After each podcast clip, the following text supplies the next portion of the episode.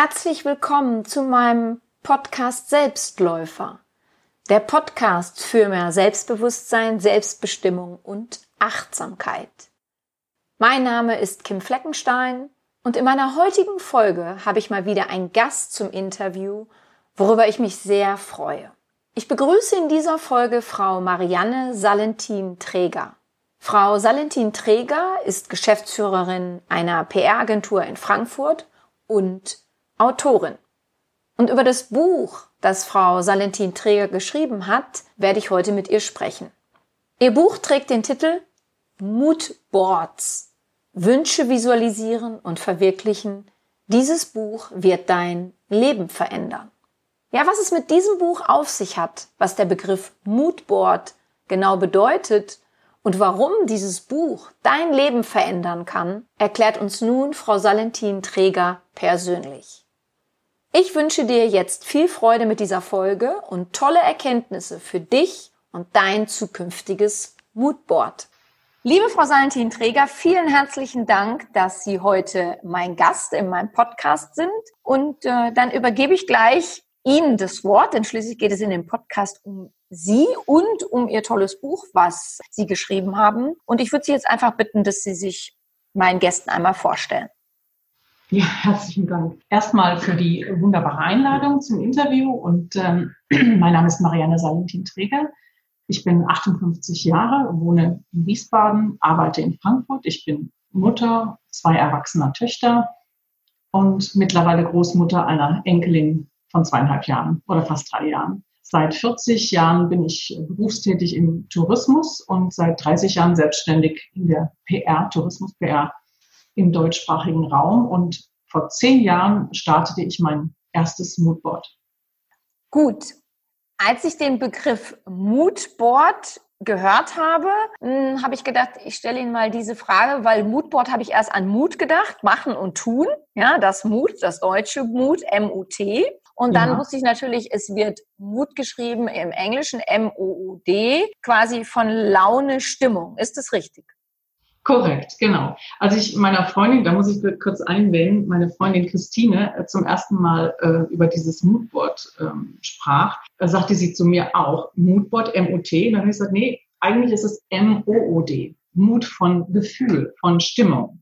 Das, äh, das Moodboard wird ja schon seit vielen Jahren in diversen Bereichen angewendet. Okay. In Amerika nennt man das eher Vision Board. Ja, genau, das hätte ich jetzt auch gesagt. Also ich habe schon seit Jahren ein sogenanntes Vision Board ähm, mhm. in meinem Büro hängen und da arbeite ich dann auch mal zwischendurch eifrig dran rum und wechsle auch mal aus und so, genau. Deswegen fand ich das ganz interessant, dann den Begriff Moodboard zu hören. Aber dennoch für diejenigen, die jetzt zuhören und das gar nicht wissen, möchten Sie mal kurz sagen, was ein Moodboard genau ist und in welchen Bereichen es nämlich angewendet wird. Gibt es nur spezielle Bereiche oder kann ich die eigentlich auf alle Bereiche anwenden? Ähm, genau, also, das, also beim ersten Betrachten sieht es aus wie eine gewöhnliche Collage. Und ähm, aber es ist es ist es ist natürlich eine Collage, auf der Sie äh, Zielvorstellungen und Wünsche darstellen können. Das kann zum Beispiel eine Pinnwand sein, das kann ein Karton sein, ein Gitter, auf dem Sie Sachen fest heften, ein Bilderrahmen, sogar die eigene Zimmertür. Auf jeden Fall eine Fläche, auf der Sie Bilder, Schlagworte und Zitate befestigen können. Mhm. Aber ein Moodboard ist eigentlich viel mehr als eine Collage äh, es motiviert sie am Ball zu bleiben. Okay. Diese, Die ja, genau. In welchen Bereichen? Genau. Es ist seit vielen Jahrzehnten findet das Moodboard Anwendung in der Mode beispielsweise, äh, ja. in der Architektur und im Interieurdesign. Und ähm, ich habe es auch bei, bei Filmproduktionen schon gesehen. Da werden äh, Storyboards gezeichnet. Also Storyboards zum Beispiel für die Kameraleute, für den Regisseur und so weiter, damit sie genau wissen, welche Kameraeinstellung man hat man mhm. hat oder haben muss. Ja. Mhm. In der Mode, das kann man mittlerweile auch in vielen Zeitschriften sehen, äh, Modezeitschriften werden auch äh, zu unterschiedlichen Jahreszeiten Collagen äh, erstellt, wie zum Beispiel die neuen Dinge zusammenpassen, farblich zusammenpassen. Mhm. Das gab es früher gar nicht. Früher wurden einfach die Modestrecken in den Magazinen äh, veröffentlicht und heute gibt es tatsächlich äh, richtige Moodboards ähm, auf diesen, ähm, in diesen Magazinen. Also wie stelle ich mir vor, wie eine Farbcollage, was zum Pink sehr gut passen würde genau. oder was es alles für Brauntöne gibt. Es gibt ja nicht nur ein Braun, sondern Braun variiert ja von hellbraun, beige bis dunkelbraun, Schoko und so weiter. Und dass man sich das so zusammen vorstellt und sagt, das würde zusammenpassen und daraus kann man etwas kreieren. Genau, also ich, ich, wenn ich zum Beispiel beim Friseur bin, schlage ich dann das ein oder andere Magazin auf und äh, dann sehe ich zum Beispiel, es ist dieser Mantel und man zieht diese Schuhe dazu an und dann passt diese Uhr oder dieses Accessoire oder der Hut oder die Kappe oder die Mütze oder der Schal. Genau, so mhm. muss man sich das vorstellen. Mhm. Ich hatte ja die tolle Gelegenheit, mir Ihr Buch vor anzuschauen. Und da habe ich auch gesehen, dass Sie ja in Ihrem Buch auch solche Beispiele geben, nämlich aus der Architektur und so weiter, wie eine Architektin zum Beispiel sich so ein Moodboard zusammenstellt, richtig? Genau, ja, wir haben einige Beispiele. Also es gibt äh, einige Moodboarder, wir nennen uns alle Moodboarder. schöner, schöner Begriff.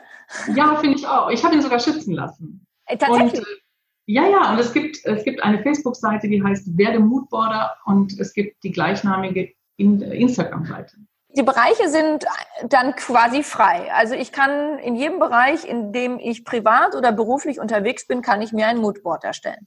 Absolut, absolut. Also äh, neuerdings äh, gibt es ganz viele Coaches, die ich, also entweder mir fällt es, glaube ich, jetzt erst auf, in Coachings mit Hilfe von Moodboards Ziele und Wünsche herausarbeiten und, und visualisieren. Und, und sie helfen dem Coachie, also dem, dem Trainierten ja. sozusagen, das Ziel nicht aus den Augen zu verlieren. Also das ist, es ist nichts Neues, es ist nichts Außergewöhnliches, es ist äh, man hat es bisher nur kaum im Privatleben und für persönliche Ziele und, und Wünsche äh, verwendet. Ja? Also die Profis verwenden das ja seit Jahrzehnten und es funktioniert. Und das war auch der Grund, warum ich gedacht habe, wieso funktioniert das bei denen? Sollte ich das doch auch mal ausprobieren. Gut, da komme ich nämlich gleich zu meiner nächsten Frage. Äh, Frau Salentin-Trinker, wie kam es zu diesem Buch? Der Impuls oder den, den Impuls gaben mir meine Freunde Anja und Markus. Ich, ich hatte ihnen diverse Male von meinen Aktionen erzählt und in den ersten Jahren dachte ich, das gibt's ja nicht, was da so alles passierte, so wie wir einen Preis nach dem anderen für unser Zypernbuch, ich hatte mit meinem Freund zusammen ein Zypernbuch gemacht, erzähle ich vielleicht später nochmal zwei Sätze dazu. Mhm. Und wir haben mittlerweile sieben internationale Preise bekommen und ich hatte vorher noch nie ein Buch gemacht. Und dann mhm. habe ich schon wirklich strange, ja. Ähm, aber dann habe ich realisiert, wie ich weil Sie für dieses, Entschuldigen Sie bitte, weil Sie für dieses Zypernbuch sich ein, ein Moodboard erstellt haben, oder? Ja, ja, ja, genau. Und was genau. war auf diesem Moodboard drauf? Also meine, es war ursprünglich die, es war die Vision, das beste Buch über Zypern zu machen, das es jemals gegeben hat. Und ähm, dann habe ich äh, meine Freunde gefragt, habt ihr Lust mitzumachen? Und dann haben wir ein Team gebildet und äh, die richtigen Leute ausgesucht und haben das Ganze, also unsere Vision und alles, was dazugehört, auf Vision Boards, also war nicht nur eins oder auf Moodboards, also mehreren, es waren insgesamt vier Moodboards visualisiert. Dazu gehörten beispielsweise Gesichter von Zypern, dazu gehörten Landschaften, äh, Essen und Trinken, Gastlichkeit, die ja auf Zypern äh, sehr, sehr groß geschrieben ist. Und äh, das alles bildete unser äh, roter Faden, auf dem wir uns die nächsten zwei Jahre bewegt haben. Und da war dann auch, hatten Sie dann auch sich so einen Preis auf dieses Moodboard? Äh, eigentlich kam das im Jahr danach. Also auf diesem, auf diesem Moodboards hatte ich noch nicht die Preise. Wie gesagt, das war für mich so fern jeder Realität, ja. weil ich habe noch nie vorher ein Buch gemacht. Aber weil es so gut geworden ist, habe ich dann auf mein Moodboard 2015 all die ganzen, wirklich alle Preise visualisiert, die es im Bereich Kochbücher gibt und internationale Bücher gibt, weil wir haben das gleich in Deutsch und auf Englisch herausgegeben. Das Zypernbuch. Und das Zypernbuch, genau. Das heißt, äh, verführerisches Zypern, eine kulinarische Reise. Ähm, es ist eigentlich nicht nur ein Reisebuch oder Kochbuch, sondern es ist ein ein Genussreisebuch. Toll. Und für mich war es oder für uns war es total wichtig, äh, kompromisslos gut zu sein. Das heißt, meine Leute oder beziehungsweise ich das sagen darf, meine Freunde und diejenigen, die mitgemacht haben, das sind richtige Profis. Also das sind richtige Top-Shots. Und dann habe ich gesagt, das ist meine Vision und lasst uns alles, was an kreativen Ideen zusammenkommt, auf diesen Moodboards zusammenfassen. Und dann gehen wir diesen Weg. Und alles, was uns auf unseren Reisen begegnet und auf dieses Moodboard passt oder was dort ist, nehmen wir rein. Und alles, was wir nicht geplant haben auf diesem roten Teppich, wie ich ihn immer nenne, kommt nicht in das Buch rein. Und das war, glaube ich, eine gute Guideline, um dann wirklich so ein wunderbares Buch zu machen. Wie gesagt, das habe ich nicht selber gemacht, sondern das haben wir gemeinsam gemacht. Richtig gute Dinge können Sie nicht alleine machen. Sie brauchen immer andere Menschen dazu. Und so ist es äh, dazu gekommen, dass ich gesagt habe, okay, es ist wirklich so gut geworden. Lass uns doch einfach bewerben bei, bei diversen Awards in Amerika, in Deutschland, überall, wo es diese Preise gibt. Und erst waren wir so ein bisschen, denkst du wirklich, dass wir die alle gewinnen? Und ich habe gesagt, ja, klar, ich, ich weiß, dass wir die gewinnen. Und dann kam wirklich ein Preis nach dem anderen. Wir gewannen 2015 den ITB Book Award für das beste äh, kulinarische Reisebuch. Äh, die ITB ist die größte Tourismusmesse mhm. der Welt. Und mhm. das ist schon Top-Shot. Dann, dann hatten wir den Best in the World Cookbook Award von Gourmand. Dann, wir waren Gewinner der International Association of Culinary Professionals in New York. Dieser Preis wurde in Washington überreicht. Das ist immer nach Washington gereist. Dann hatten wir den Best in the World Cookbook Award in China und, und so weiter. Also ich bin mir sicher, Frau Salentin-Träger, manche ähm, werden jetzt auf Pause klicken und sofort anfangen, sich ihre eigenen Moodboards zu bauen mit ganz. Das hoffe ich. Ja, aber ich meine, das ist ja toll. Und wie kam es dann zu diesem Buch Moodboard?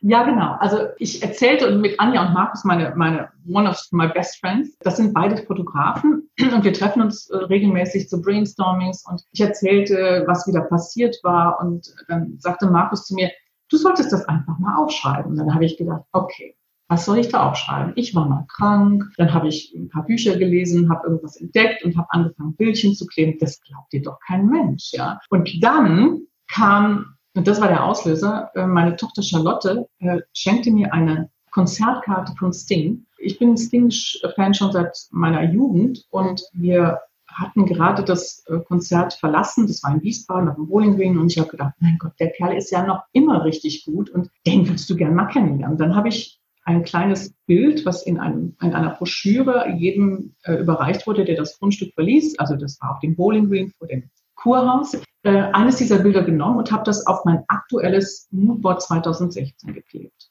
Und zehn Wochen später bekomme ich einen Anruf von Antenne Frankfurt.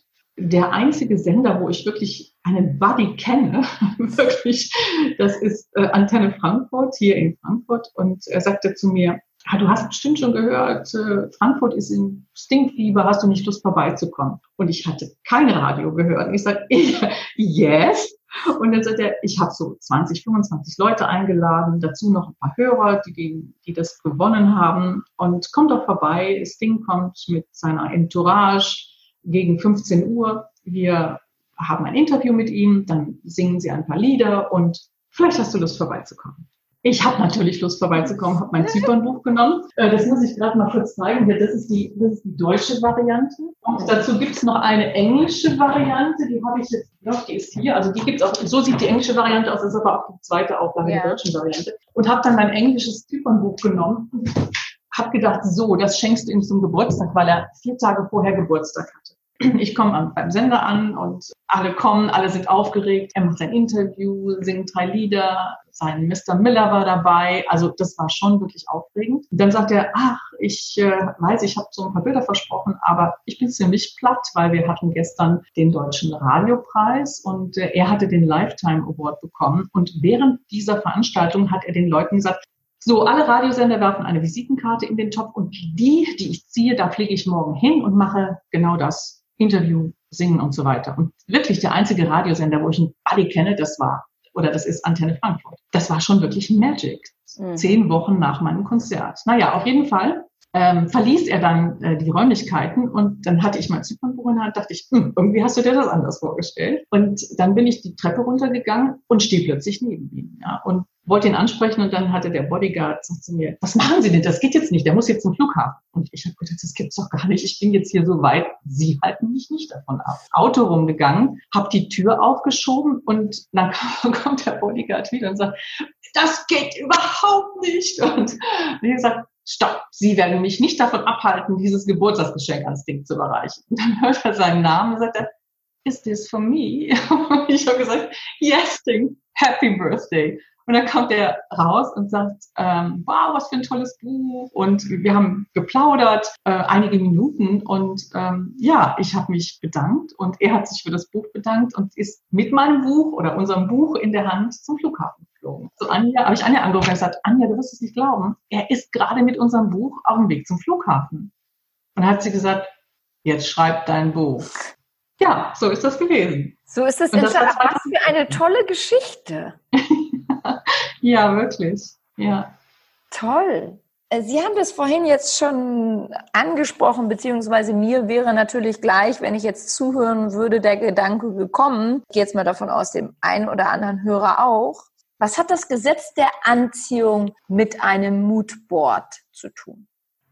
Ich bin zwar kein Physiker, aber ich habe erfahren, dass die Kraft der eigenen Gedanken das Leben wirklich erschaffen kann. Das Gesetz der Anziehung besagt, dass man das anzieht, auf das man die meiste Aufmerksamkeit richtet. Im Negativen wie im Positiven. Und ich habe das zum Beispiel früher überhaupt nicht realisiert. Ich bin morgens aufgestanden, habe dann natürlich mein Morgenmagazin geguckt, die Dramen dieser Welt, äh, von A bis Z, äh, habe mich nicht wirklich um mich und mein Wohlbefinden gekümmert, sondern einfach das, was gemacht werden musste, weil es gemacht werden muss. Und dann bin ich irgendwann krank geworden. Aber das, das ist sicherlich eine, umfangreichere Geschichte, als nur negative äh, Nachrichten zu sehen. Es ist einfach, also ich hatte, glaube ich, das Gefühl, ich bin nicht kreativ genug. Ich kann nicht das umsetzen, was ich will, weil das und das zu tun ist oder weil man das machen muss oder weil das jetzt gerade nicht angesagt ist und das angesagt. Ich habe aufgehört, negative Dinge zu fokussieren. Ich habe aufgehört, mich mit negativen Dingen zu beschäftigen. Ich informiere mich über die aktuellen Sachen, aber habe mich völlig auf ein positives Leben konzentriert. Negative Sachen, Dinge, Momente passieren im Leben. Das ist einfach so. Das hat mit, nicht vielleicht unbedingt mit Ihnen zu tun, aber mit allen anderen Menschen. Ich meine, wir sind ja alle Energie, ja. Und irgendwie hat ja jeder eine Absicht und jeder hat eine eigene Absicht, was völlig legitim ist. Aber ich glaube, dass es ganz wichtig ist, dass man sich auf sich und seine positiven Dinge, Gedanken konzentriert, um wirklich das zu erschaffen, was man will. Und das funktioniert auch so. Mhm. Sprechen Sie Ihre, Ihre Erkrankung in dem Buch an, in dem Moodboard? Ja, ich, also ich, im Grunde genommen habe ich das äh, damit angefangen, ja. Also eines meiner Lieblingsbücher ist, kennen ganz viele Menschen, von Paolo Coelho, der Alchemist. Einige Stellen haben mich sehr berührt. Ich ähm, habe jetzt gerade mal mein Buch in die Hand und lese den, den Anfang. Was ist denn die größte Lüge der Welt? fragte der Jüngling den Fremden überrascht. Es ist diese, in einem bestimmten Moment unserer Existenz verlieren wir die Macht über unser Leben und es wird dann vom Schicksal gelenkt. Das ist die größte Lüge der Welt. Dieses Zitat aus dem Buch Der Alchemist von Paolo Coelho beschäftigt mich bis heute. Denn wie wahr diese Zeilen sind, hatte ich dann irgendwann selbst am eigenen Leibe gespürt. 2008 bekam ich die Diagnose Brustkrebs und das ist etwas, was ganz, ganz viele Menschen haben. Ganz viele mhm. Frauen in Deutschland, ich glaube, jede achte Frau in Deutschland hat Brustkrebs. Und mhm. ich hatte alles. Ich meine, ich war verheiratet, ich habe äh, ein, hatte ein großes Haus, hatte zwei tolle Kinder und hatte eine große Firma, viele Mitarbeiter. Aber irgendetwas hat mich unglücklich gemacht, ja. Und ähm, das geht sicherlich vielen Menschen so. Und ich glaube, dann ist es der Weg, wieder sich auf das zu konzentrieren, was man wirklich will, was man persönlich gerne möchte. Jetzt ist natürlich so eine Diagnose wie Krebs, jetzt mal, ich sage jetzt mal in Anführungsstrichen, egal ob Brustkrebs oder äh, Bauchspeicheldrüse oder so, sondern erstmal Krebs, eine, wie ich finde, furchtbare Diagnose. Ja. Dennoch stelle ich diese Frage, wenn ich mich mit Menschen darüber unterhalte, weil ich auch ähm, schon Klienten mit Krebs hatte und so. Was können Sie Gutes daraus ziehen, dass Sie Krebs hatten? Mm. Oder sagen wir es mal so, wenn Sie also, den Krebs nicht bekommen hätten, hätten Sie so weitergemacht? Wahrscheinlich. Ja, ne? Ja, ja, ganz, ganz. Äh, also ich kann es jetzt nicht hundertprozentig sagen, ja. aber aus dem jetzigen Gefühl oder mit der jetzigen Erfahrung bin ich äh, sicher, dass, äh, dass ich weitergemacht hätte, bis irgendetwas anderes passiert mhm. wäre. Ist, der Mensch wächst an seinen Herausforderungen. Mhm. Und glauben Sie mir, ich hatte einige Herausforderungen in meinem Leben. Ähm, und im Nachhinein sehe ich immer, mein Gott, das hat mich tatsächlich weitergebracht. Und äh, ich komme auch später noch zu einem ganz, ganz wesentlichen Punkt in meinem Leben, den ich wirklich an erster Stelle gestellt habe. Und zwar ist es die Dankbarkeit. Also ich kann jetzt nicht sagen, ich bin jetzt dankbar für den Brustkrebs, natürlich nicht, aber ich bin dankbar, dass ich die Möglichkeit hatte, durch diesen Brustkrebs eine neue Sichtweise in mein Leben zu bringen und mein Leben neu zu gestalten. Sehr schön. Ja, Gedankbarkeit ist bei mir auch ein ein großes Thema und ich schätze, es wird von vielen Menschen leider unterschätzt, ja. beziehungsweise viel der Fokus darauf gerichtet, für was soll ich denn jetzt dankbar sein? Also für was soll ich jetzt dankbar sein, dass ich die Krebsdiagnose bekommen habe? Ja? Aber ich habe mal von einem Mann gelesen, das fand ich sehr beeindruckend, der bekam auch die Krebsdiagnose und ist nach Hause gegangen, hat sich einen Zettel und einen Stift genommen und hat 50 Gründe dafür aufgeschrieben, warum es gut ist, dass er jetzt Krebs hat. Und das fand ich sehr beeindruckend. Sehr beeindruckend. Sehr beeindruckend. Also, Absolut. wo ich gesagt habe, mit der Haltung dran zu gehen. Das heißt ja, ja, nicht, dass es ihm zwischendurch nicht auch schlecht ging. Ja, aber es ja. ist natürlich ein ganz anderer Einstieg, als zu sagen, warum ich und das war es jetzt. Ja, genau. Ja. Ich meine, das habe ich natürlich gemacht. Warum ich? War natürlich ein Prozess. Ich war noch nicht so weit wie, wie der jetzt eben von ihm beschriebene Mann, der, der sich hingesetzt hat und diese Punkte aufgeschrieben hat. Aber das würde ich auch jetzt raten. Also wenn man diese Diagnose oder eine andere Diagnose ja. bekommt, einfach mal hinzusetzen und, ähm, und zu reflektieren. Bin ich dankbar. Und ich habe jeden Tag Dinge, für die ich dankbar bin. Also, dass ich lebe, dass ich ja. aufstehen kann, dass ich gehen kann, dass ich gesunde Hände und Füße habe. Whatever, ja, ja. meine Freunde, meine Familie, meine großartigen Kinder, ja, all diese Dinge, dass ich jetzt diese, diese, dieses Buch machen durfte. Ja. Mein Gott, was für ein Glück, ja. Ja, ja ich habe letztens eine Podcast-Folge zu der Macht und Kraft der Dankbarkeit eingesprochen und habe dann auch gesagt, ich bin schon dankbar, dass ich den Kühlschrank öffne und da ist viel drin, wo ich mir aussuchen kann, was ich essen möchte oder ich drücke einen Lichtschalter und das Licht geht an. Ich trinke, ich, ich weiß nicht, wie viele Jahre ich schon Wasser aus dem Wasserhahn trinke. Ich falle deswegen nicht um und habe irgendeine schlimme Krankheit und wie viele Menschen auf dieser Welt können das leider nicht sagen. Ja? Und das sind schon so die Kleinigkeiten, die so selbstverständlich sind, wo ich sage, da bin ich so dankbar für. Absolut, ja. Das ist wirklich so. Jetzt haben Sie vorhin aber noch etwas angesprochen, da möchte ich noch mal gerne drauf eingehen, und zwar Kreativität. Glauben Sie, dass in jedem Menschen Kreativität steckt? Ja, absolut. Bin ich 100 Prozent von überzeugt. Ich meine, wie bewertet man Kreativität?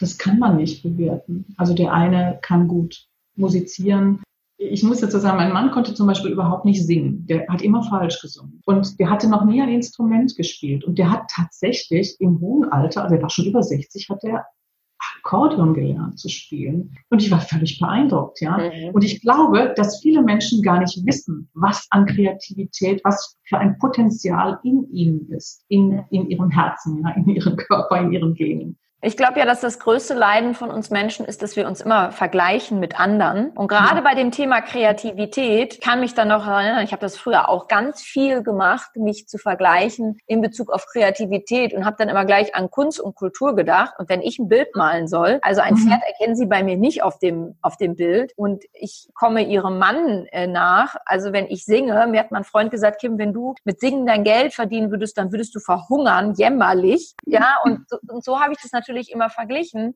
Heute weiß ich ganz genau, ich bin ein genauso kreativer Geist wie jeder andere auch. Und ich schätze mal, dass gerade so ein, durch ein Moodboard wir unsere Kreativität neu entdecken können, oder? Ja, natürlich. Also mit dem Moodboard, das Moodboard ist eigentlich ein Hilfsmittel, um, um ihre Aufmerksamkeit auf das zu richten, was sie interessiert. Das heißt, wenn Sie anfangen oder wenn Sie beginnen, ein Moodboard zu machen, dann fühlen Sie in sich hinein und sie spüren automatisch oder fühlen, was ihnen gut tut oder was ihnen gefällt.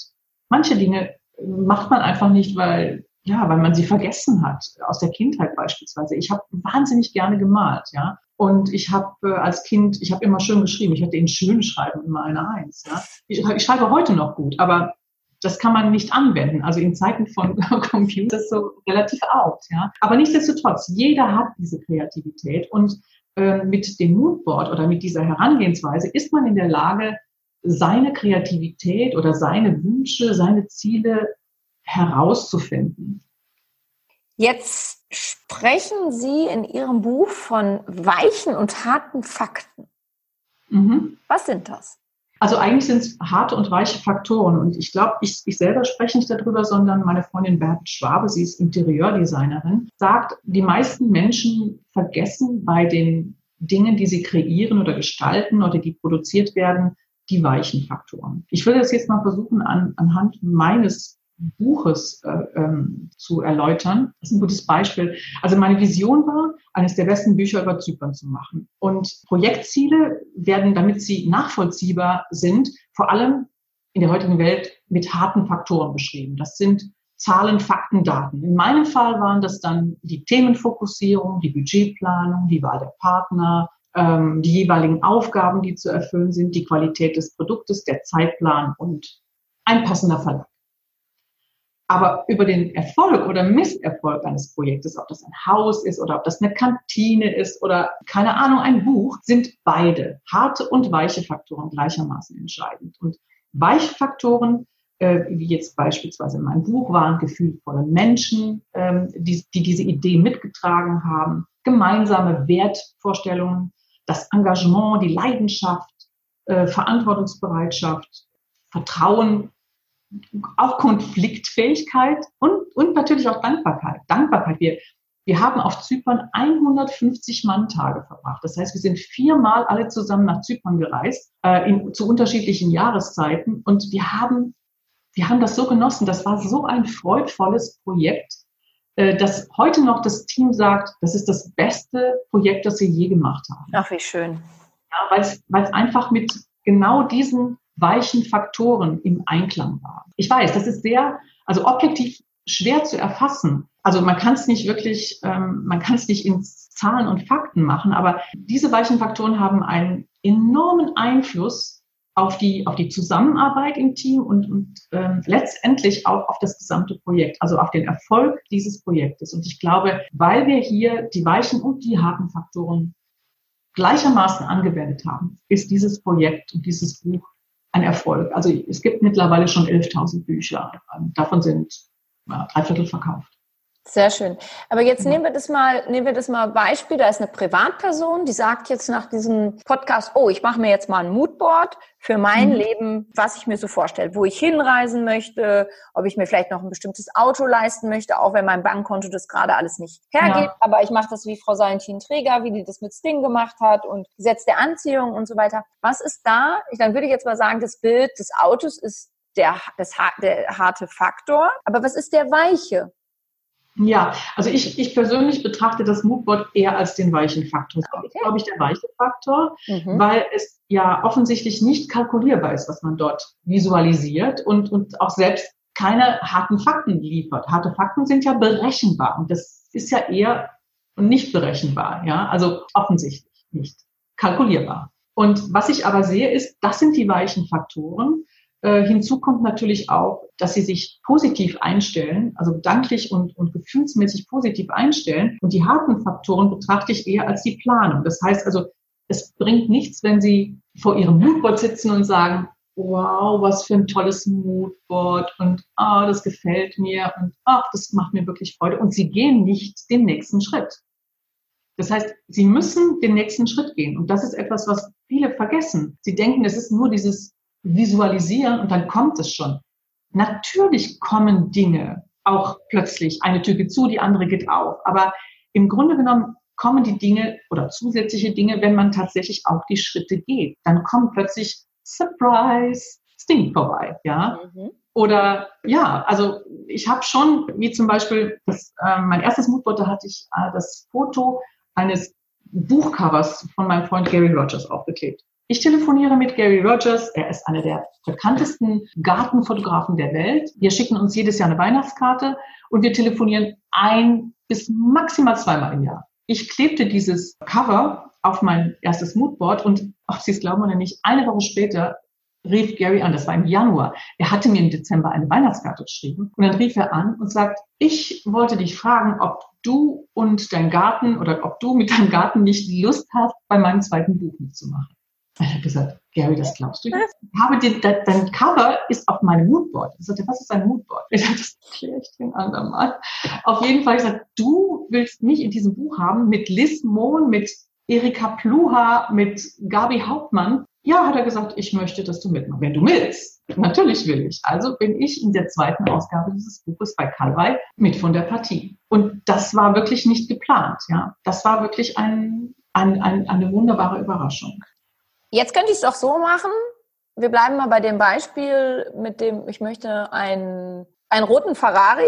Mhm. Der würde, reicht dann nicht, wenn ich mir den Satz aufschreibe, ich wünsche mir einen roten Ferrari und klebe den auf meinem Moodboard. Warum sind Bilder so wichtig?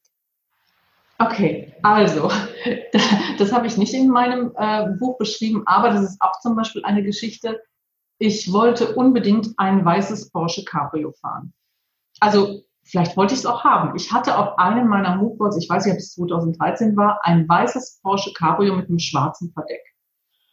Und im Laufe des Jahres erhielt ich den Anruf, ich war, ich bin zwar mit ihm befreundet, einem der besten Porsche-Verkäufer Deutschlands, aber ich habe ihm nicht davon erzählt, dass ich äh, so ein Cabrio haben möchte oder er hat auch nicht mein Moodboard gesehen. Auf jeden Fall, er rief mich an und sagte, du Marianne, am Sonntag, den bla bla bla, Anfang Mai, stellen wir in Deidesheim an der Weinstraße unser neues Porsche Cabrio vor. Hättest du Lust, da vorbeizufahren? Du kannst einfach einen ganzen Sonntag lang Porsche fahren. Und ich habe gesagt, das gibt's jetzt nicht. Das war wirklich auch so eine Überraschungsgeschichte. Ich bin nach Deidesheim gefahren, habe mir dieses Porsche Cabrio genommen, bin den ganzen Tag durch die Gegend gefahren. Ich habe sogar zwei unterschiedliche, bin unterschiedliche gefahren, habe dann meinen Spargel gekauft und habe meinen Wein gekauft, habe noch Freunde besucht und um 18 Uhr bin ich zurückgefahren zu diesem Hotel, wo dieses, äh, wo dieses Event war, habe das Cabrio abgegeben, habe gesagt, das war so ein cooler Tag,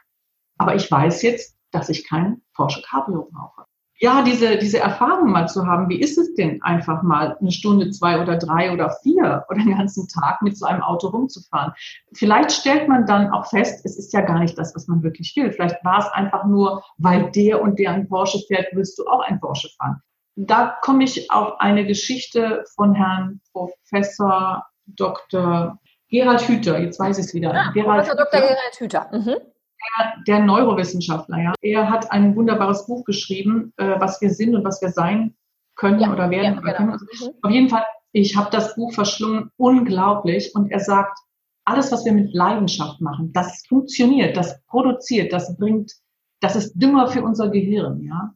Und ich denke mir, wenn jemand unbedingt einen Ferrari haben möchte, wirklich mit Begeisterung und Leidenschaft sich diesem Thema widmet, dann hat er wahrscheinlich einen, einen Job als Ferrari-Verkäufer oder als Mechaniker oder er ist in diesem Bereich tätig. Das heißt, wenn er wirklich dafür brennt oder brennen würde, dann wäre er da, beziehungsweise wenn er tatsächlich äh, die Leidenschaft hat, das zu tun, dann bewegt er sich in diese Richtung. Ansonsten kann ich sagen, ist es nicht die Leidenschaft, ja. Und Bilder helfen uns natürlich, weil wir mehr in Bildern und Gefühlen auch denken, als oftmals uns bewusst ist, richtig?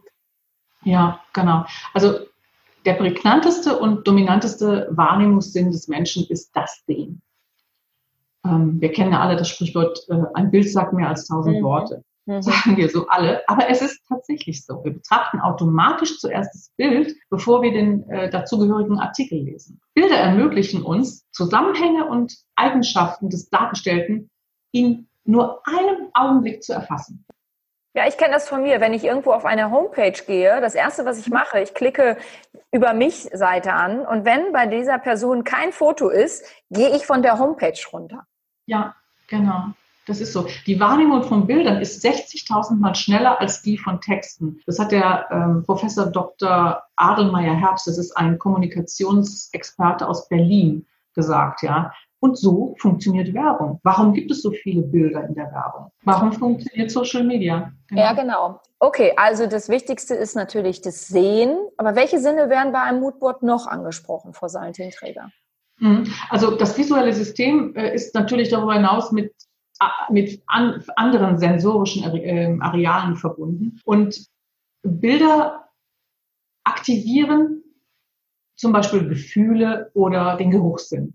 Dann können Sie diesen Geruch abrufen. Wie riecht eine frisch gemähte Wiese? Ich kann das, ja. Oder zum Beispiel, Sie haben einen geliebten Menschen, sehen ein Bild oder ein, Sie sind Fan von Sting hören seine Stimme im Ohr. Also sie, ich kann das Ding hören. Also ja. ich brauche das Bild sehen und kann seine Stimme hören. Und das ist das, das ist der Punkt. Leichte Aufnahme, schnelle Wirkung. Das mhm. Bild, ja, gibt Ihnen mehr als nur ein Foto. Das gibt Ihnen tatsächlich ein gesamtes System. Alle sensorischen Areale äh, miteinander verknüpft.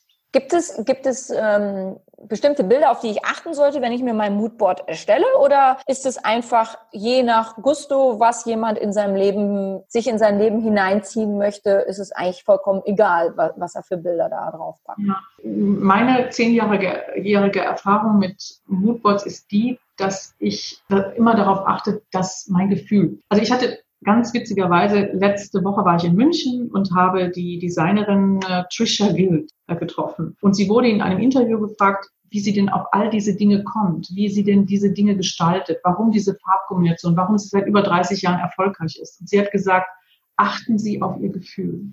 Sagt, mein Gefühl sagt mir, was das Richtige für mich ist. Ja, also es gibt ja als Kind, wenn Sie als Kind auf die, Welt, auf die Welt kommen, Sie haben keinen festen Plan. Oder sind Sie mit einem Plan auf die Welt gekommen? Ich nicht. Ich auch nicht. Jedenfalls nicht ja. bewusst.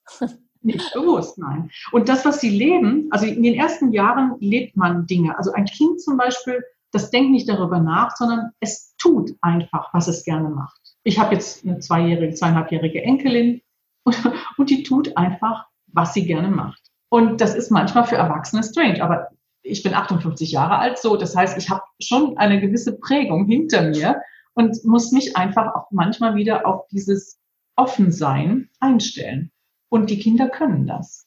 Und aus diesem Grunde ist es total wichtig, dass sie wieder versuchen, an ihr Gefühl anzudocken. Was fühlen sie denn? Was fühlen sie, was gut für sie ist? Welche Bilder sprechen sie an? Welche ähm, Bilder geben ihnen ein Strahlen, ein positives Gefühl? Also was für mich als, als ne, ich arbeite ja als Coach und Therapeutin, was ich immer wieder feststelle, ist, wenn ich meinen Klienten frage, was ist es, was du willst oder was wollen sie, mhm. dass viele mir das gar nicht beantworten können oder mir so mit so Schlagwörtern wie Glück kommen. Und ich finde, Glück ist ein Riesenbegriff. Da kann man ja. sich ja alles drunter vorstellen. Bedeutet, wenn ich also mir ein Moodboard erstelle, dass ich mir übrigens erstmal Gedanken mache, was will ich eigentlich? Mhm.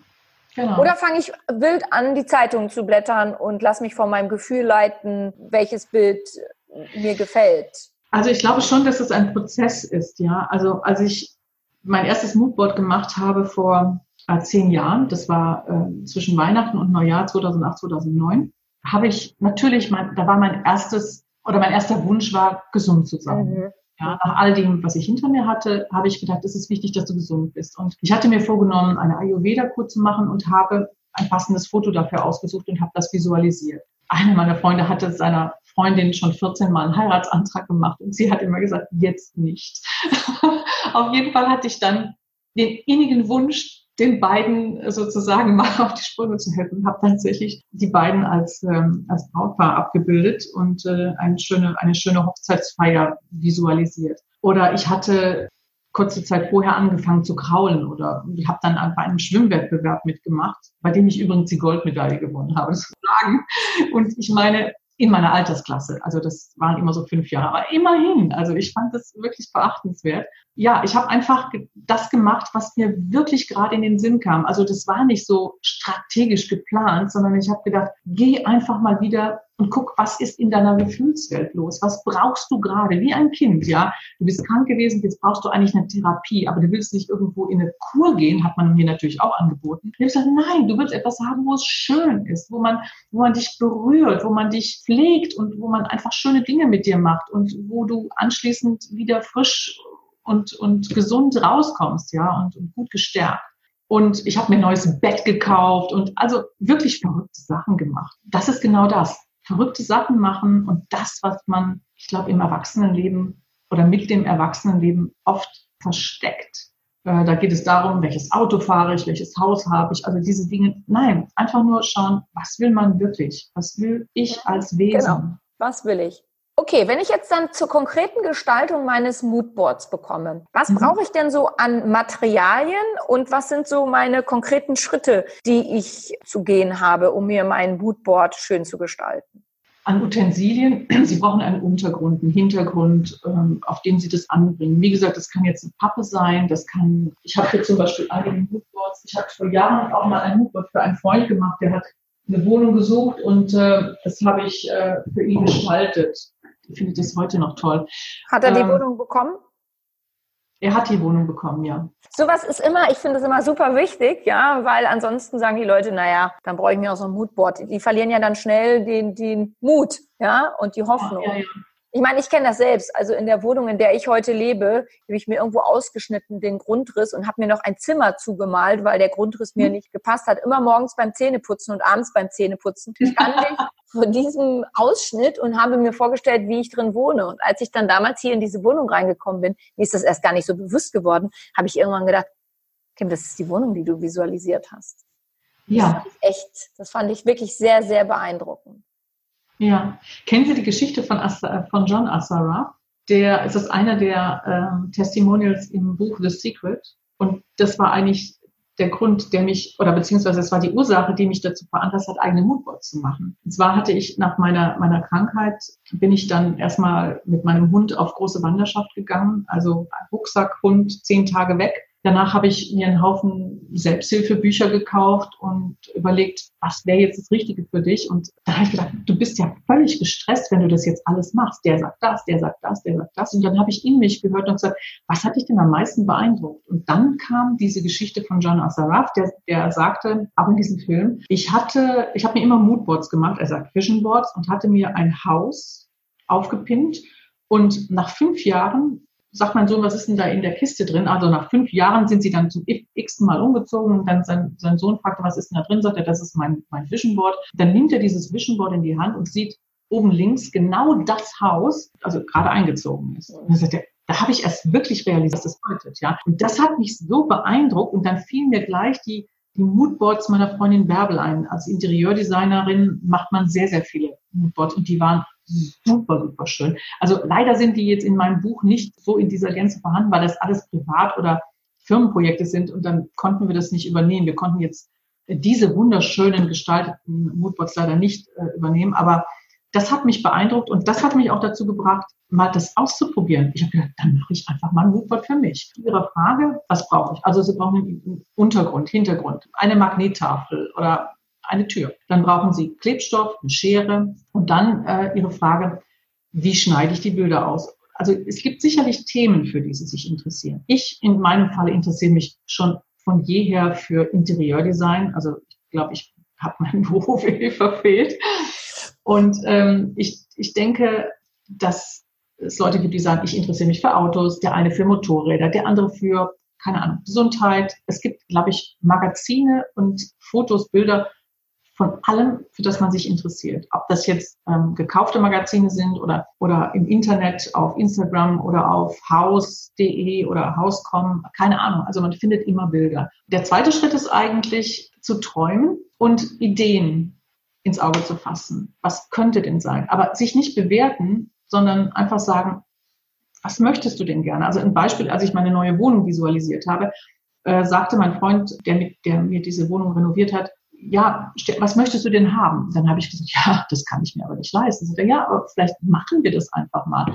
Und dann hatte ich mir aus irgendwelchen tollen, teuren Magazinen einen italienischen Naturstein für meine Badezimmer äh, ausgesucht. Ich habe das visualisiert und ich habe tatsächlich italienischen Naturstein. Ich habe nicht gedacht, dass ich mir das leisten kann, aber es gab eine Möglichkeit. Also es war, es ist da. Das heißt, einfach zu fühlen, nicht zu sagen, das geht jetzt nicht oder das kann ich mir eh nicht leisten oder das wird bestimmt nichts.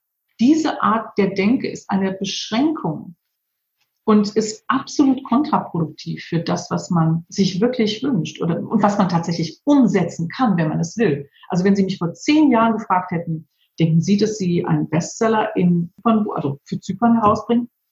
Keine Ahnung, hätte ich nicht, einen Traum dran gedacht. Dass ich ein Buch über Moodboards rausgebe, hätte ich auch nie im Traum drüber nachgedacht. Also es ist einfach alles möglich. Es gibt keine Einschränkungen. Ja. Und wann immer Sie ein Moodboard beginnen, das kann in einem Tag fertig sein, das kann in einer Woche fertig sein, das kann aber auch in ein paar Monaten fertig sein.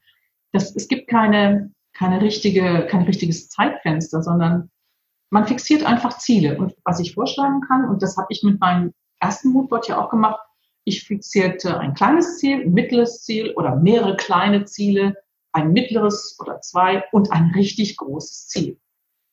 Ja, und dann bin ich einfach einen Schritt nach dem anderen gegangen und glaube, das ist der richtige Weg. Naja, und ein Moodboard ist ja auch nicht statisch, wenn da dann zum Beispiel Sachen eingetroffen sind, mhm. wie ihr italienischer Naturstein, dann kann ja, ich sag's jetzt mal, ausgewechselt werden, was Neues kommen, richtig? Also ich finde, dafür ist ja auch das Leben da, zu gucken, was können wir mhm. alles in unserem Leben erreichen. Genau, also ich habe zum Beispiel in, in, in meinem Buch gibt es eine Seite, da habe ich mal spaßenshalber alle Moodboards, die ich bis zu diesem Zeitpunkt, nicht alle, einige glaube ich waren es, äh, in meiner Küche aufgestellt. also an, an jede freie Stelle. Dann habe ich ab einem bestimmten Zeitpunkt mir diese Moodboards angeguckt und habe gedacht, das ist echt interessant. Also wenn ich zum Beispiel Dinge in dem Jahr nicht umgesetzt habe, dann habe ich sie in drei Jahren, also habe ich sie drei Jahre später umgesetzt. Oder es ist nicht so, dass man dabei bleibt. Man ändert die Dinge, man kann Dinge überkleben. Oder mhm. im nächsten Jahr man, interessiert man sich für was anderes. Mhm. Also dieses Fixes ist nicht. Und was machen Sie zum Beispiel, Frau Salentinträger? Nehmen Sie einfach Pappe quasi? Also gehen Sie in einen äh, Laden und kaufen sich eine große Pappe und kleben ja. Sie da das dann drauf nach Themen?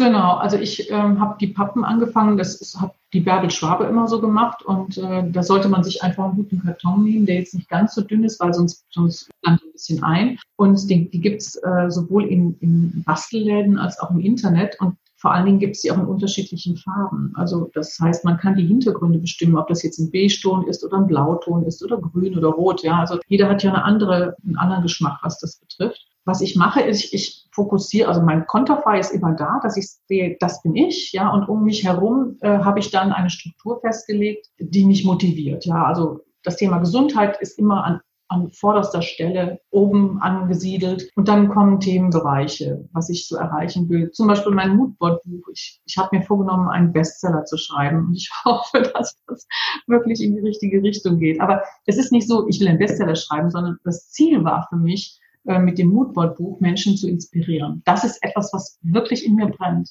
Menschen zu inspirieren, äh, nachzuschauen, was in ihnen steckt. Ja. Und Sie hatten jetzt gerade gesagt, äh, in der Mitte ist Ihr Konterfei. Das heißt, Sie kleben von sich selbst ein Bild in der Mitte auf ja. und alles drum kommt herum, drumherum?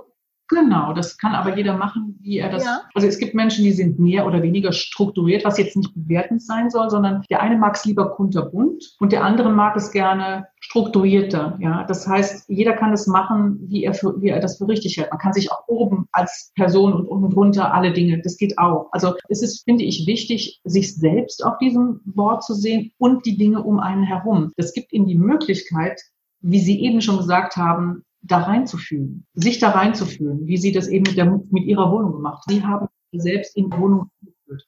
Ja, ja, ich bin immer durch meine Wohnung gegangen und habe gesehen, wie ich da meine Zähne putze. Und was ich wirklich faszinierend fand, dass ich damals gesagt habe, ja, das ist schön der Grundriss, aber da fehlt ein Zimmer. Und dann habe ich dieses Zimmer dazu gemalt und es ist original so wie Wohnung. Und was ich dann aber noch interessanter fand, dass ich da ja jeden Tag vorstand und als es dann soweit war, dauerte es eine Zeit, bis es mir dann erstmal bewusst geworden ist, dass es genau die Wohnung ist, die ich visualisiert hatte. Also das fand ich noch viel interessanter, dass das so normal für mich geworden ist, diese neue Wohnung, dass ich mich dann irgendwann erstmal erinnern musste, äh, das war die Wohnung, die du visualisiert hast, weil ich schon längst hier drin gewohnt habe.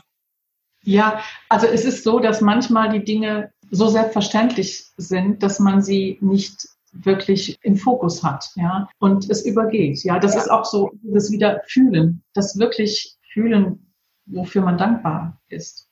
Das bringt mich sowieso nochmal zurück zu dem Punkt der Dankbarkeit. Also ich habe jetzt hier auch äh, einen Grundriss von einer neuen Wohnung hängen, wo ich mich immer rein visualisiere. Aber was ich mache, ist, dass ich mit ganz viel Liebe und Dankbarkeit immer noch hier in dieser Wohnung wohne. Also ja. nicht dieses von weg, ich muss jetzt hier ganz schnell weg und bloß in die neue Wohnung, sondern ich bin hier nach wie vor jeden Tag sehr dankbar und glücklich, dass ich in dieser Wohnung liebe. Ich möchte quasi dieser Wohnung nicht das Gefühl geben, du interessierst mich jetzt nicht mehr, weil mich interessiert jetzt nur noch diese andere tolle neue Wohnung.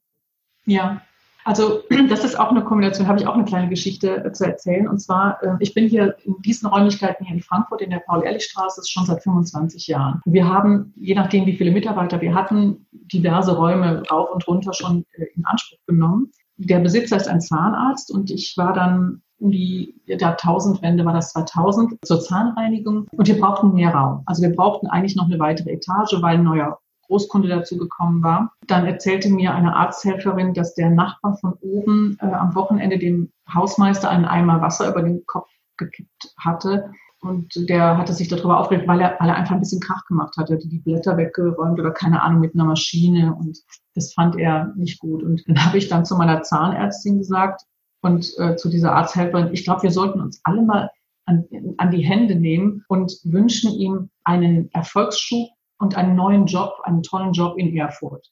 Glauben Sie mir, ich kann nicht sagen, wie ich auf Erfurt kam. Es kam einfach aus mir heraus. In der Folgewoche bin ich dann nochmal hochgegangen. Ich glaube, ich Rezept holen oder keine Ahnung und komme am Counter an und dann sagt sie zu mir, Frau Santin-Träger, Sie werden mir immer suspekter. Und ich sage, so, was ist los? Der Herr Doktor sowieso hat gekündigt, er hat einen Job in Erfurt bekommen. Sie kriegen die Etage. Ja, ich gedacht, das gibt's doch gar nicht, ja. Also es gibt manchmal Sachen, wenn man sie wirklich will, wenn man wirklich in diese Richtung glaubt, dann geht es auch. Und vor allen Dingen, wir haben ihm jetzt nicht die Krätze an den Hals Richtig. gewünscht, einen guten Job gewünscht und der hat diesen guten Job bekommen. Ja. Deshalb sage ich, es bringt nichts, wenn man gegen etwas ist. Total wichtig, wenn Sie für etwas sind und wenn Sie immer im Positiven ähm, in diese Richtung agieren, mhm. gedanklich und auch körperlich. Also dankbar sein für das, was man hat, auch wenn es momentan vielleicht wenig ist und mhm. eben halt sich dann darauf zu fokussieren, dass es mehr werden darf. Absolut. Ja. ja. Okay. So, jetzt bin ich also mit meinem Moodboard fertig und auch ganz glücklich, habe da eine tolle Pappe kreiert für einen bestimmten Bereich oder allgemein und so weiter. Welchen Platz sollte mein Moodboard denn bekommen? Muss ich das mit ins Bett nehmen, damit ich dann, wissen Sie, damit es schneller geht, so wie wir früher unsere Mathebücher unter das Kopfkissen gelegt haben?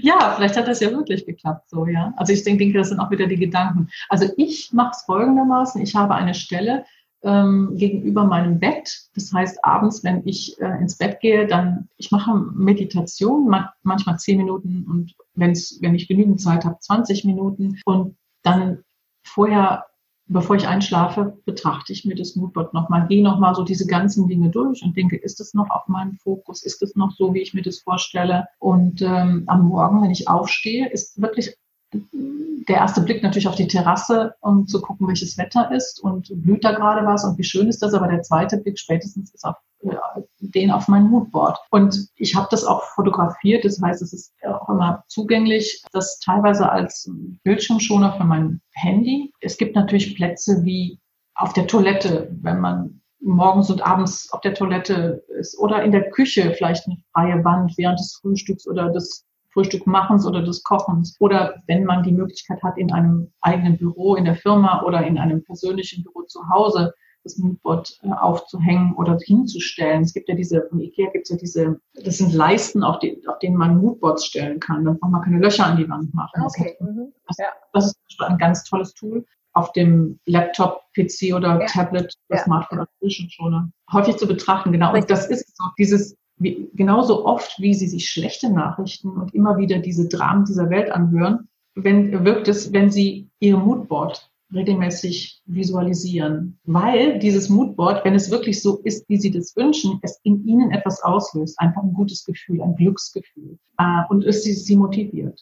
Mhm. Jetzt haben Sie mir ja schon einige persönliche Magic Moments, erreichte Ziele, Sting, der italienische Natursteinboden, Gibt es noch andere erreichte Ziele, die Sie mit Hilfe oder mit Unterstützung Ihres Moodboards noch erreicht haben? Ja, also wie gesagt, diese Preise mit dem Zypernbuch, das war schon etwas, müsste ich gerade mal nachdenken. Oder machen wir mal die, die Gesundheit, weil ich denke, das ist immer ein wichtiges Thema. Also ich habe dieselbe Einstellung wie Sie. Das Wichtigste im Leben, neben einer toll funktionierenden Beziehung, was auch sehr toll ist, ist es aber wirklich die Gesundheit. Also das ist immer so wo Ach. etwas, wo ich sage, ja. dass abends gesund nach Hause zu kommen. Also das finde ich immer so, so unglaublich wichtig. Damals die Ayurveda-Kur. Ist es dann mhm. so, wo Sie sich die vorgestellt haben und dann auch so gekommen, wo Sie gesagt haben, ja, das passt?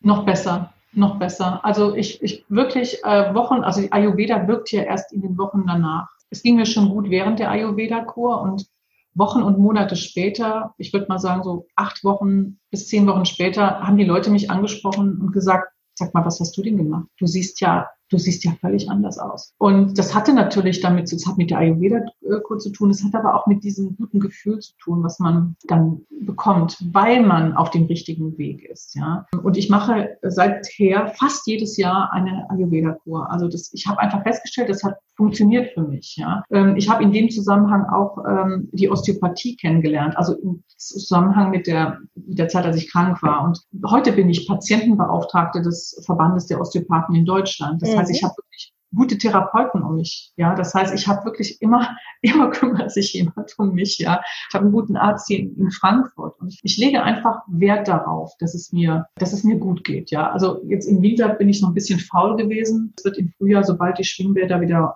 äh, geöffnet sind, werde ich mich wieder dem dem Schwimmen widmen. Und das weiß ich schon, dass mir das richtig, richtig gut tun wird. Weil Sie die Gesundheit weiterhin so im Fokus halten, richtig? Absolut, absolut, ja. War das früher bei Ihnen nämlich nicht so? War Gesundheit sowas, sowas, naja, ich bin halt gesund. Ne? Selbstverständliches. Ne? Ja. mhm. ja. Also das Krankheit passierte immer nur jemand, also anderen, ja. Und ich habe dann gesagt, ach Gott, will ich nicht hören.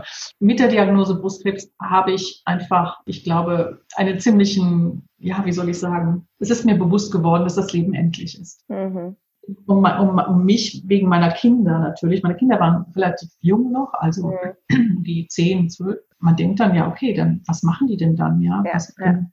ja. Tja, und wenn Sie es mal so sehen, Frau Salentinträger, wer weiß, ob überhaupt Ihr Buch Moodboard entstanden wäre. Mhm. Absolut, ja. Gut, dann kommen wir nämlich auch dazu. Wann erscheint denn Ihr Buch, damit so viele Menschen wie möglich Sie darin unterstützen können, dass es ein Bestseller wird?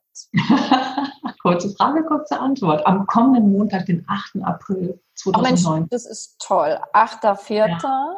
Perfekt. In allen Buchhandlungen in Deutschland, Österreich und der Schweiz. Ebenfalls als E-Book. Ah, als E-Book auch. Ach, das ist ja. auch toll. Sehr schön. Ja. ja genau. Okay, zum Abschluss, liebe Frau Salentinträger. Gibt es eine goldene Regel, für, ähm, für ein Moodboard oder vielleicht sogar auch fürs Leben an alle gesunde, an alle erkrankten Menschen aus ihren Augen, aus ihrem Gefühl, aus ihrer Erfahrung, die Sie meinen Hörern gerne zum Abschluss mitgeben möchten.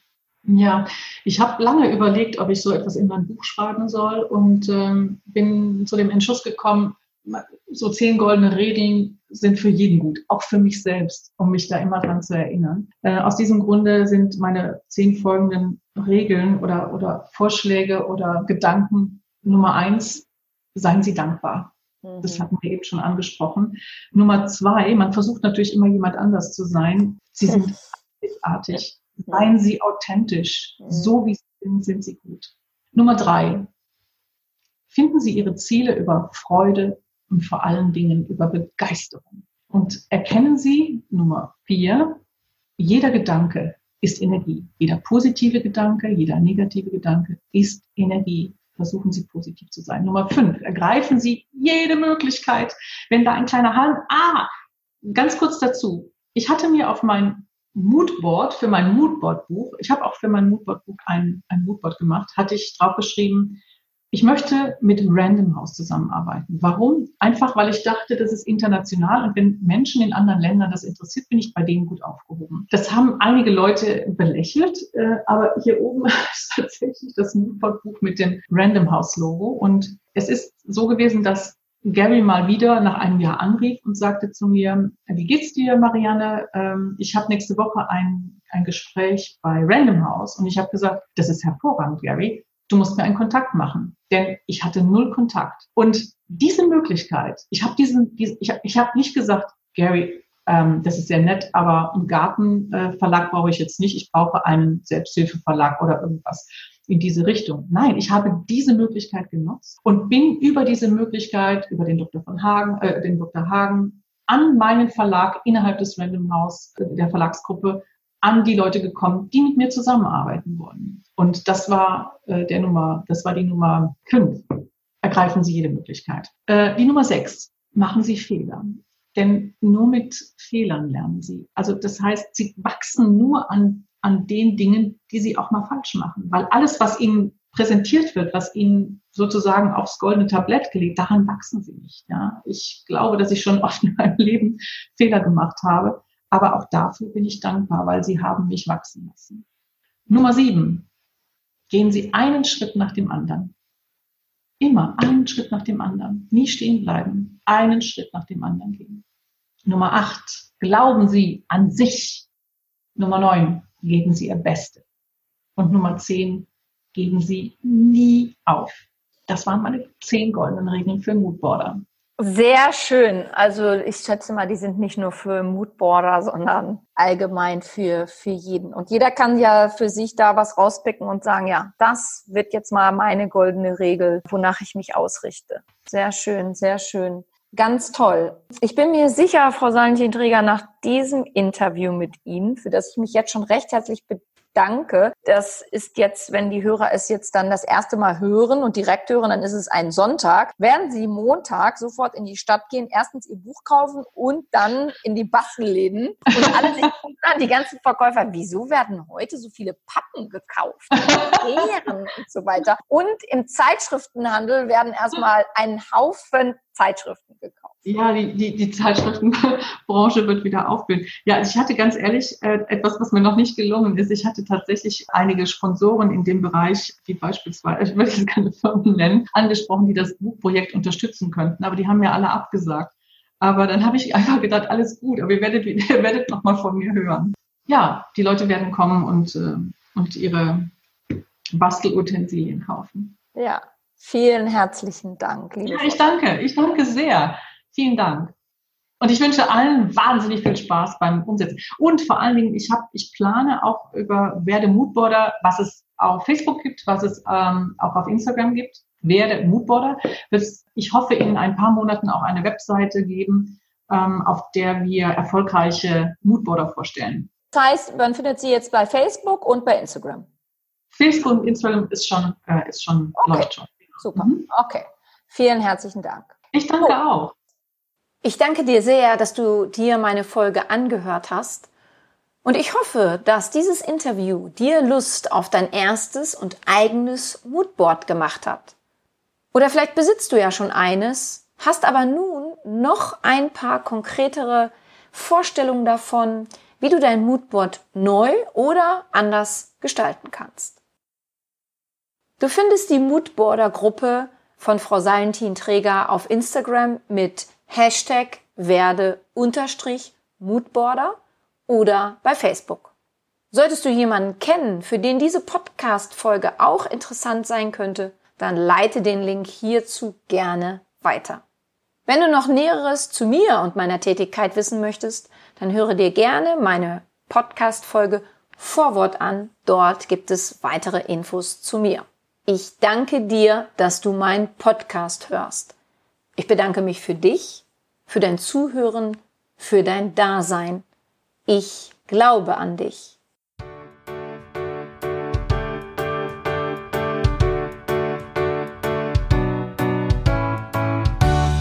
Wenn dir mein Podcast gefallen hat, dann hinterlasse doch eine positive Bewertung oder empfehle meinen Podcast gerne weiter. Besuche auch meine Website www.kimfleckenstein.com Folge mir bei Facebook und Instagram oder höre in meine Programme bei Amazon, Apple, Audible und Google rein. Du kannst mir auch gerne an info@kimfleckenstein.com schreiben, wenn du ein spezielles Anliegen hast. Ich danke dir und sende herzliche Grüße.